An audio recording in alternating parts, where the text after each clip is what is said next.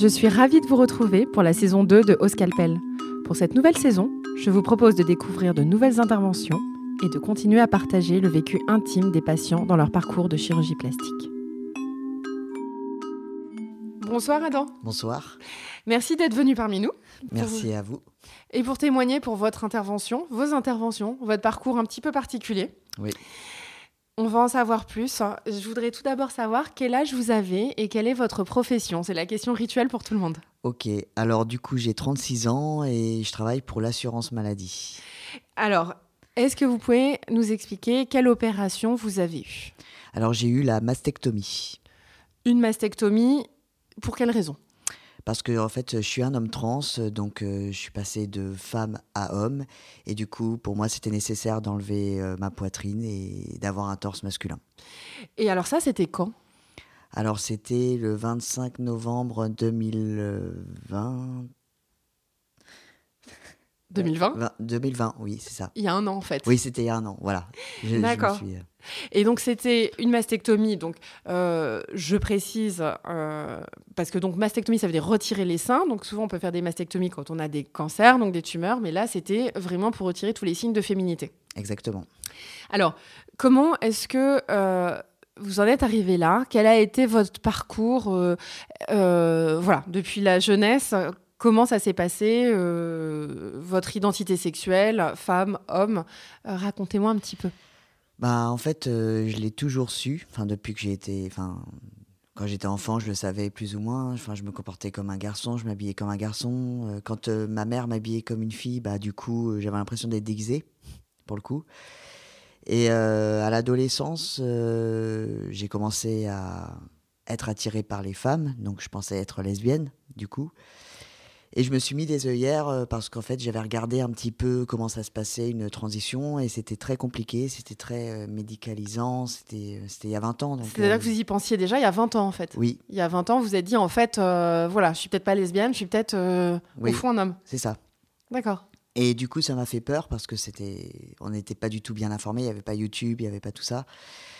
Donc en fait, je, ouais, j'ai mis des œillères et j'ai tout fait pour euh, m'accepter en tant que femme, ce que j'ai réussi à faire pendant 20 années.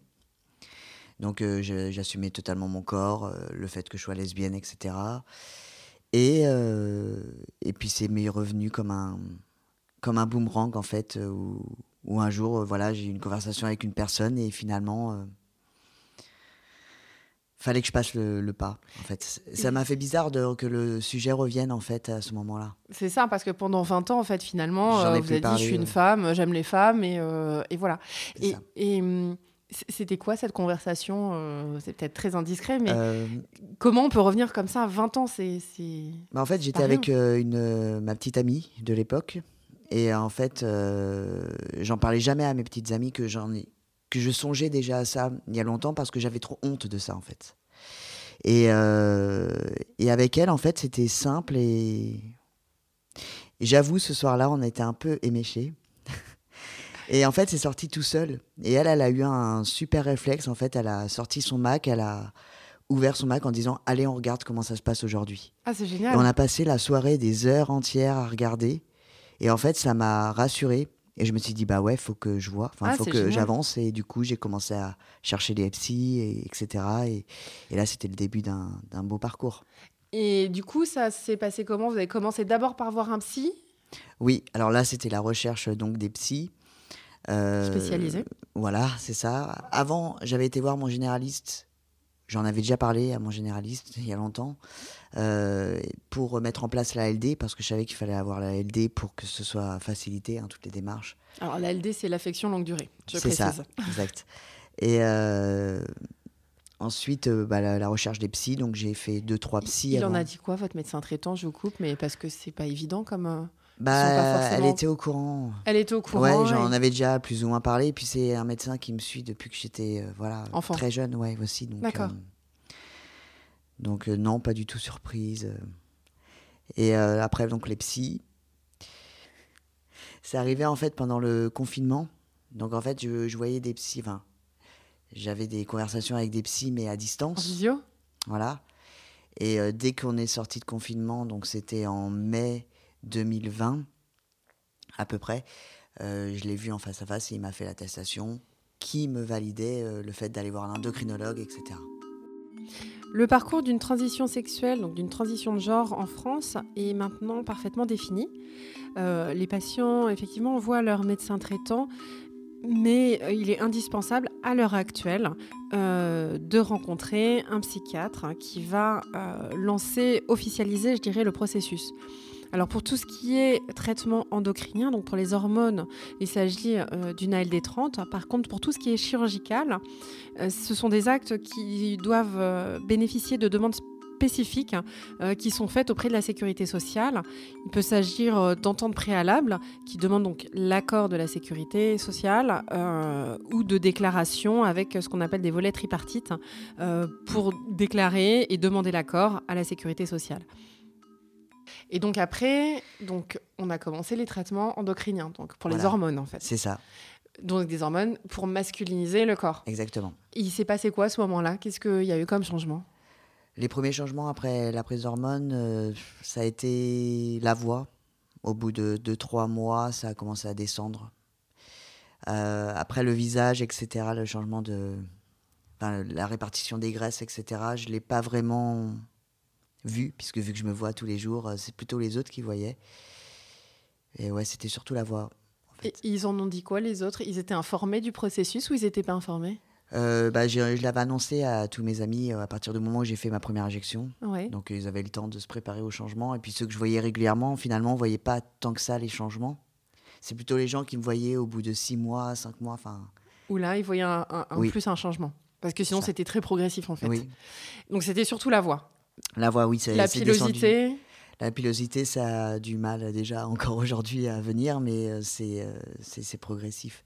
Ça, c'est vrai que c'était pas, ça s'est pas vu euh, beaucoup. D'accord. Et alors ça, c'était donc confinement, c'était on était en 2020. Il y a eu combien de temps d'hormones avant de passer à la chirurgie? Il fallait six mois. Donc en fait, je me suis fait opérer. Donc j'ai eu ma première injection le 27 juin 2020. Et donc, euh, du coup, j'ai eu mon opération le 25 novembre 2020, donc ça fait à peu près ouais, six mois. Six mois après. Ça, à peu près. C'est quelque chose qui est intéressant, c'est qu'on sait très bien dans ces parcours les dates euh, précises. On est capable de dire euh, la date pour chaque chose, parce que c'est une marche l'une après l'autre en fait. clair. donc ça, c'était novembre 2020, et les, pareil, votre entourage était informé. oui. Et hum, comment ça s'est passé avant l'opération? Comment ça a été euh, dans votre tête? Est-ce que vous aviez peur? Est-ce que vous étiez angoissé? Est-ce que vous aviez hâte? C'était bah, quoi le... Hum, en fait, au départ, j'avais pas vraiment une dysphorie de ma poitrine parce que, comme euh, je vous l'avais dit, c'était, euh, j'avais fait en sorte que j'accepte mon corps de femme. C'est une grosse poitrine ou pas? Oui, 95D. Oui. J'avais quand même. Et j'avais une belle poitrine en plus, enfin, de ce qu'on me disait, etc. Donc, voilà, je l'avais accepté. Et en fait, au fur et à mesure de prendre les hormones et que ma voix descendait et que je devenais de plus en plus qui je suis finalement, par contre là, c'était nécessaire vraiment d'enlever ma poitrine et je le sentais euh, petit à petit. Et au départ, euh, l'opération, donc, euh, elle était programmée donc le 25 novembre. Elle avait été annulée à cause du Covid. Donc, du coup, je ne savais pas quand est-ce que j'allais avoir une autre date, etc. Et deux semaines avant la dite date, on me rappelle en me disant que finalement il y avait un bloc qui se libérait et que oui. Est-ce que vous êtes toujours prêt? J'ai dit oui. J'ai sauté sur l'occasion et voilà, c'était bon. Donc du coup, j'ai pas eu le temps de vraiment de réfléchir, d'angoisser, etc. Parce que tous les rendez-vous se sont enchaînés et puis, euh, puis j'ai pas trop regardé non plus sur internet pour pas trop. Euh, j'ai mis des œillères encore une fois pour. Euh, on y va quoi.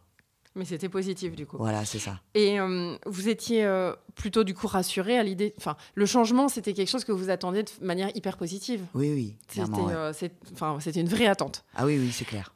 Et ça s'est passé comment dans les suites de l'opération? Il y a eu des soucis ou tout s'est passé simplement? Ça, ça, a été bien vécu? Bah tout s'est très très bien passé. J'ai pas eu de douleur la seule douleur, c'était le cathéter, c'est ça qu'on dit. Euh, oui, c'est ça qui, c'était avec ça qui me faisait mal, donc euh, ça n'avait rien à voir avec l'opération.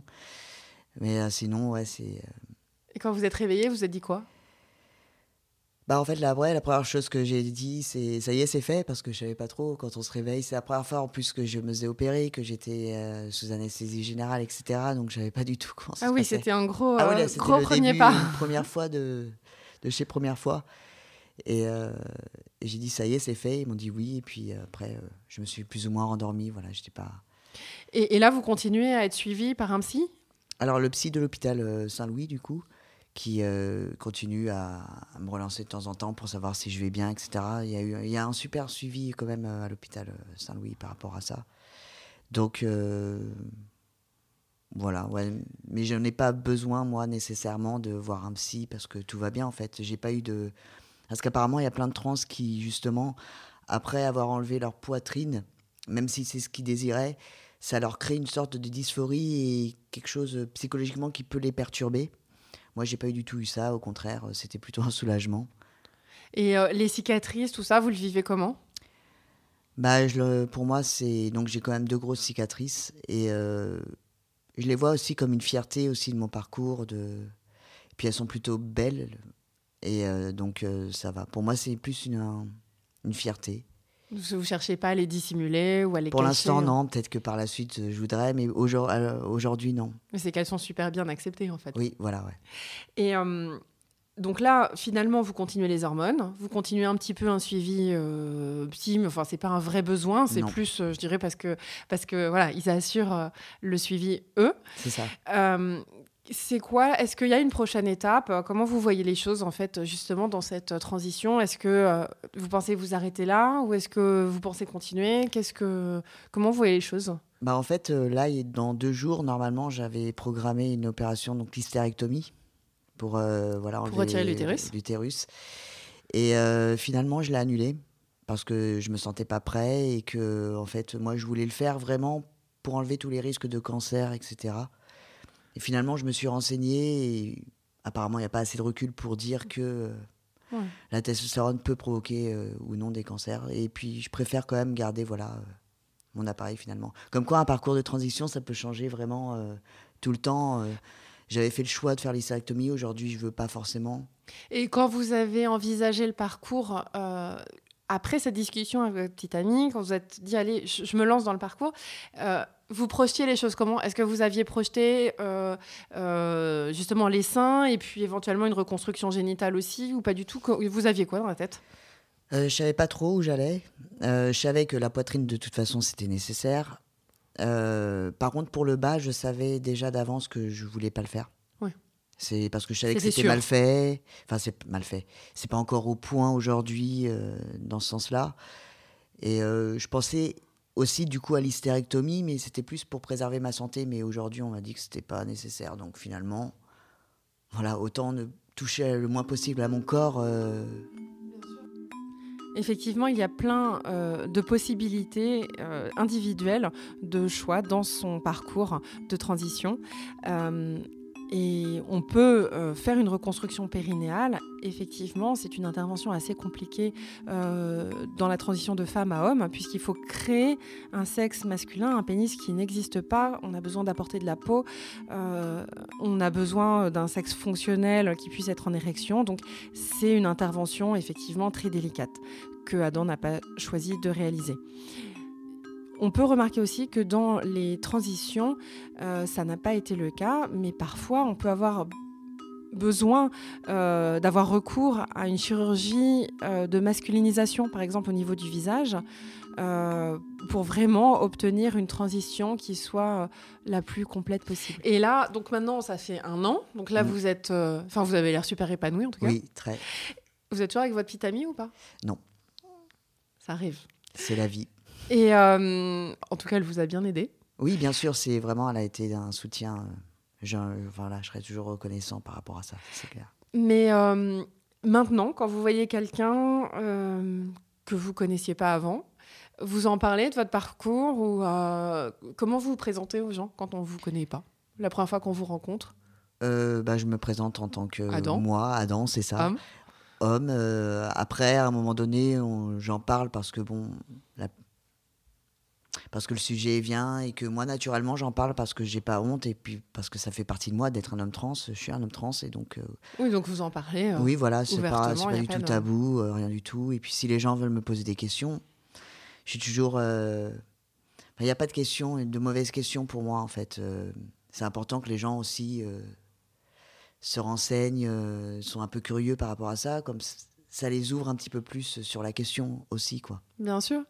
Et alors votre entourage, hein, pas vos amis, mais votre famille, hein, vos parents ou vos frères et sœurs, je ne sais pas si vous en avez, comment votre famille a vécu euh, votre parcours? Bah très bien. Déjà, ma mère, elle le savait depuis toujours. Elle, savait que, ouais, qu'il y avait euh, quelque chose, quoi. Donc quand je lui ai annoncé, c'était pas du tout une découverte.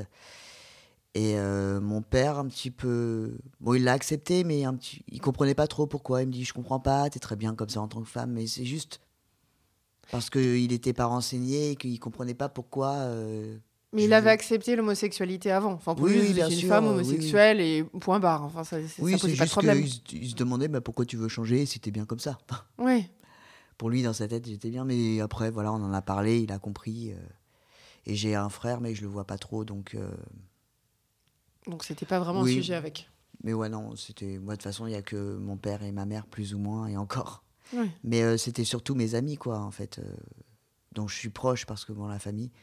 Et là, pour le coup, euh, tous mes amis l'ont accepté. Enfin. Ils ont été soutenants, enfin, ils ont été présents. Oui, clairement, ouais. Vraiment. Je, suis, je suis très chanceux parce que je suis bien entouré et tout le monde l'a accepté. Et c'est ce qui a été aussi. c'est ce qui a facilité aussi mon parcours. Bien sûr. Vraiment, le soutien des, proches. C'est essentiel. Ouais, vraiment. Bah, merci beaucoup en tout cas pour ce témoignage. Bah, merci à vous. Merci vraiment.